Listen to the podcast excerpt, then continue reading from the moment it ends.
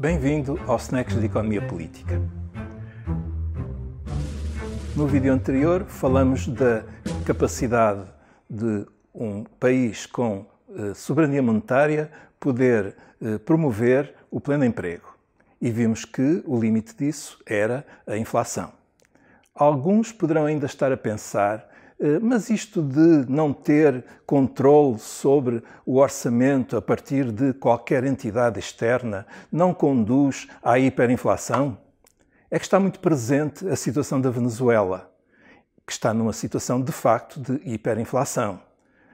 Mas devíamos pensar bem que, nos dias de hoje, quase todo o mundo tem soberania monetária, são muito poucos os países que não têm para além da União Europeia, da zona euro, e, no entanto, no resto do mundo não se fala de outro caso senão o da Venezuela.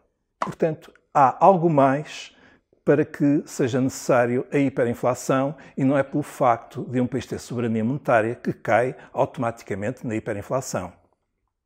Há várias teorias, aliás, sobre a inflação várias causas que são apontadas. Uma delas, a que vimos no anterior vídeo, fala da procura. A procura, à medida que se aproxima do pleno emprego, gera certamente pressão inflacionista, pelo menos em alguns setores da economia.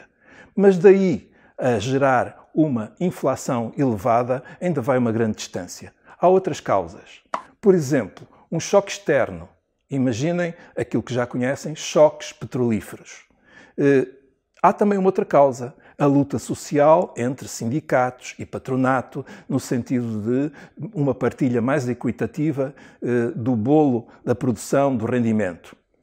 Comecemos pelo choque petrolífero. Sabem o que é que acontece com o choque petrolífero? Os preços dos bens importados sobem na medida em que o petróleo e outros produtos eh, encarecem. E temos uma disseminação na economia de uma subida de preços que conduz a reivindicações para um aumento de salários. Esses aumentos de salários normalmente conduzem a uma luta com uma espiral salários-preços. Acontece que a economia com salários mais elevados, preços mais elevados, é uma economia que perde competitividade na concorrência internacional. Os empresários veem as suas margens de lucro esmagadas porque os seus custos são superiores aos da concorrência tornaram-se assim nesse processo de espiral preços-salários. Então, eh, começam a não conseguir aguentar a concorrência e não conseguem, portanto, eh, competir, deixam cair muitos negócios. Os bens importados tornam-se mais baratos, há aumento das importações e as exportações quebram, na medida em que não aguentam eh, margens tão esmagadas. O que sucede é que, portanto, a economia começa a ter elevados déficits comerciais e, se estiver em câmbios fixos, como tem estado muitas economias, eh, o que sucede é que esgota rapidamente as suas reservas em divisas. Temos assim, portanto, uma eh, escassez de divisas que obriga a desvalorizar.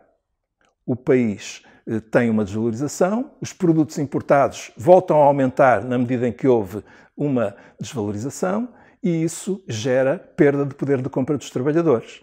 Os trabalhadores, ao mesmo tempo, reivindicam aumentos salariais e luta para uma reposição do poder de compra. E temos então aqui duas causas interligadas. A desvalorização que resultou de um choque petrolífero que abalou as contas externas e temos uma luta social que, pela partilha do rendimento. Estas duas causas não têm nada a ver com a questão da procura e da despesa pública. Então, como veem, eh, há mais causas para além da que resulta de uma possível aproximação da economia ao pleno emprego. Portanto, ao contrário do que muitos pensam, a vinda do FMI para Portugal em 77 e em 83 deveu-se a uma crise de balança de pagamentos. Aliás, a desvalorização na altura imposta em 83 levou a uma taxa de inflação de 30%. Mas notem, não foi por causa de um excesso de despesa pública, foi essencialmente por causa dos choques petrolíferos e da política aplicada para corrigir esse déficit na balança de pagamentos. Não foi, portanto, uma bancarrota das finanças públicas. Pense nisto.